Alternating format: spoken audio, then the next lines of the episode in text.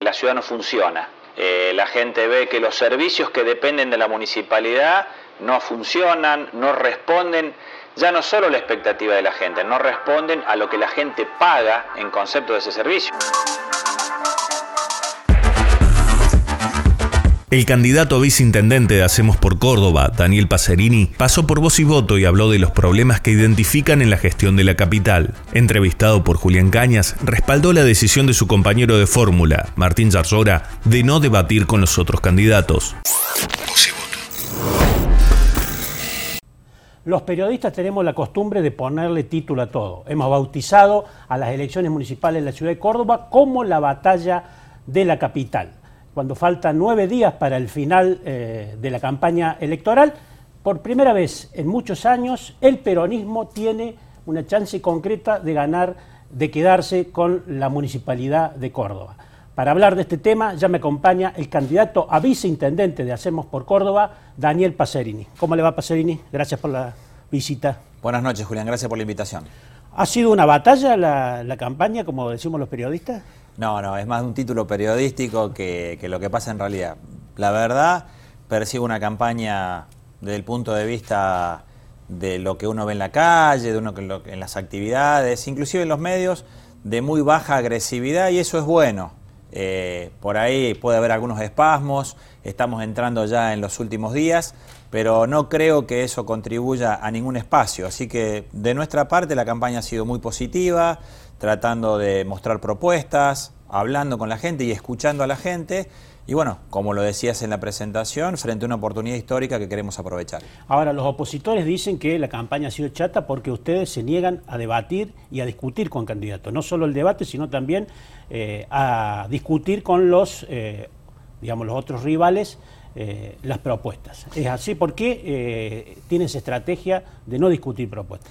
Porque entendemos que hoy la gente está saturada de violencia verbal, saturada de contrapuntos y lo que la gente quiere escuchar, sobre todo una ciudad como Córdoba, que ve por un lado progreso de la mano del gobierno de la provincia con obras importantes como la circunvalación, que es la última gran obra que, la gente está pudiendo visualizar, pero con muchas acciones del gobierno de la provincia, y por otro lado ve la vara muy baja en lo que es en la gestión municipal en los últimos años.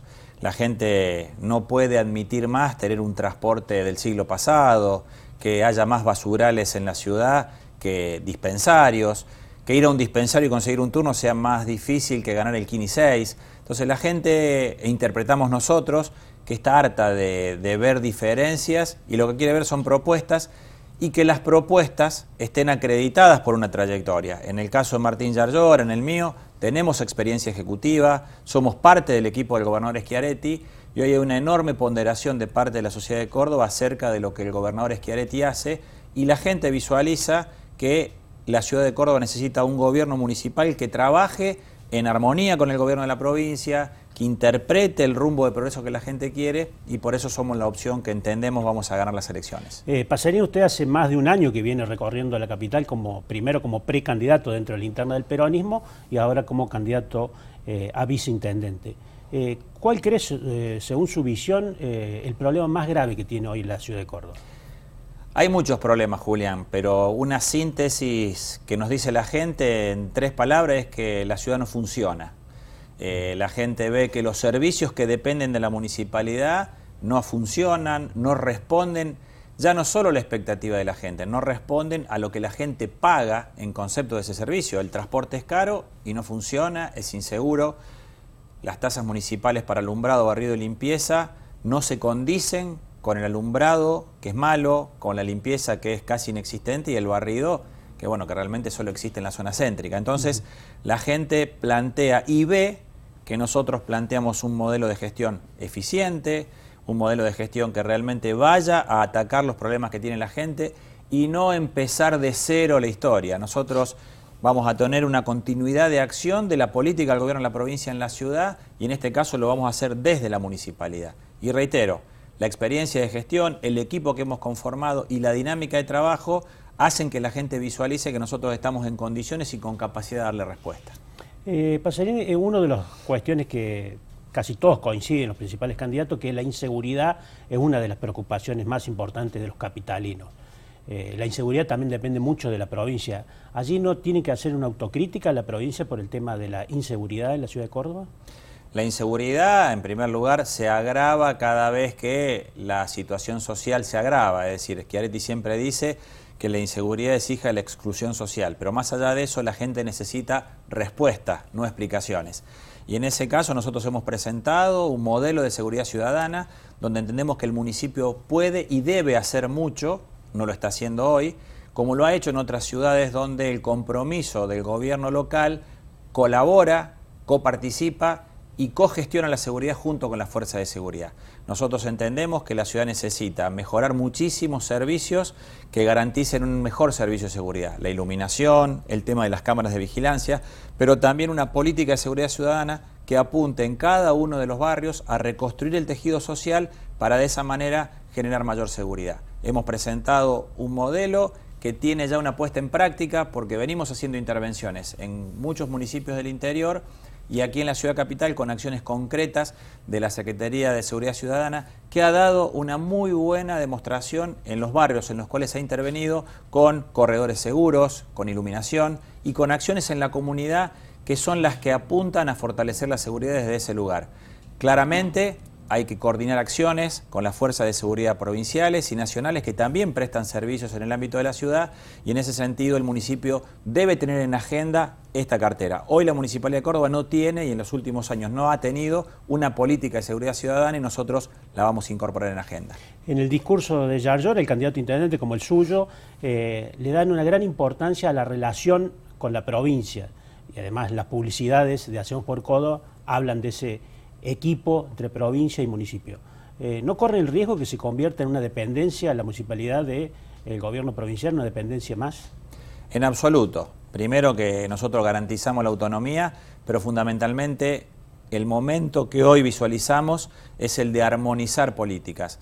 Cuando Julián uno mira un mapa de la ciudad y le pone los efectores de salud, por ejemplo, los centros de salud municipales, los provinciales, los nacionales, ve que realmente el mapa está bastante completo en cantidad de dispensarios y centros de salud, pero están todos desconectados, no están no hay una articulación de políticas. Cuando hablamos de armonizar, significa que una persona que está en un barrio no tenga que recorrer toda la ciudad para conseguir un turno para una ecografía, para un análisis.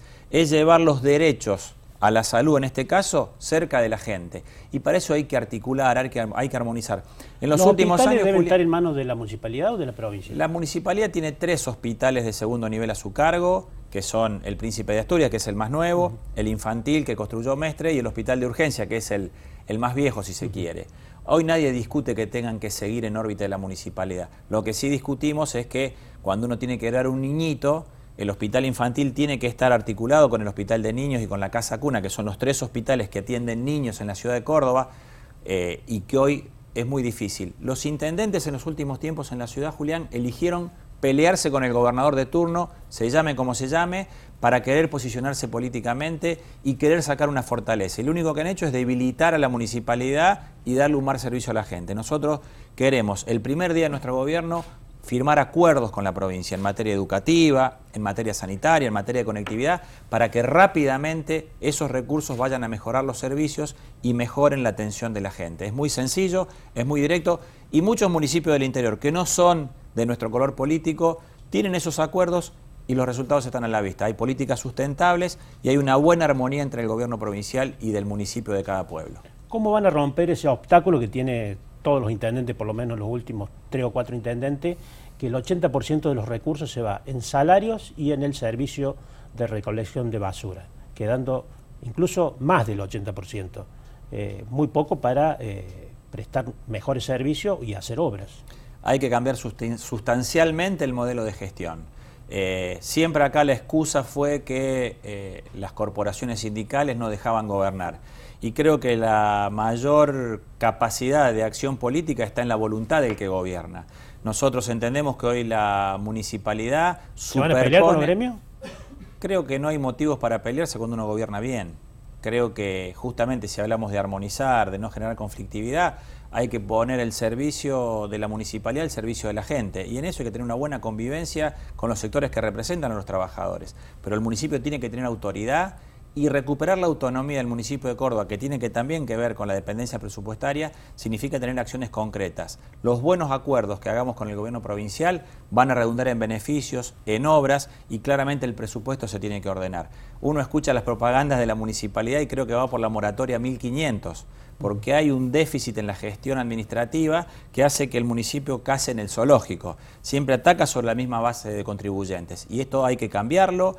Nosotros proponemos un cambio sustancial en la gestión, pero el primer paso es armonizar con el gobierno de la provincia para optimizar recursos y para que todas las acciones del Estado, que en este caso para la gente es uno solo, vayan al servicio de los cordobeses. ¿Qué, qué situación financiera cree que van a heredar de la municipalidad?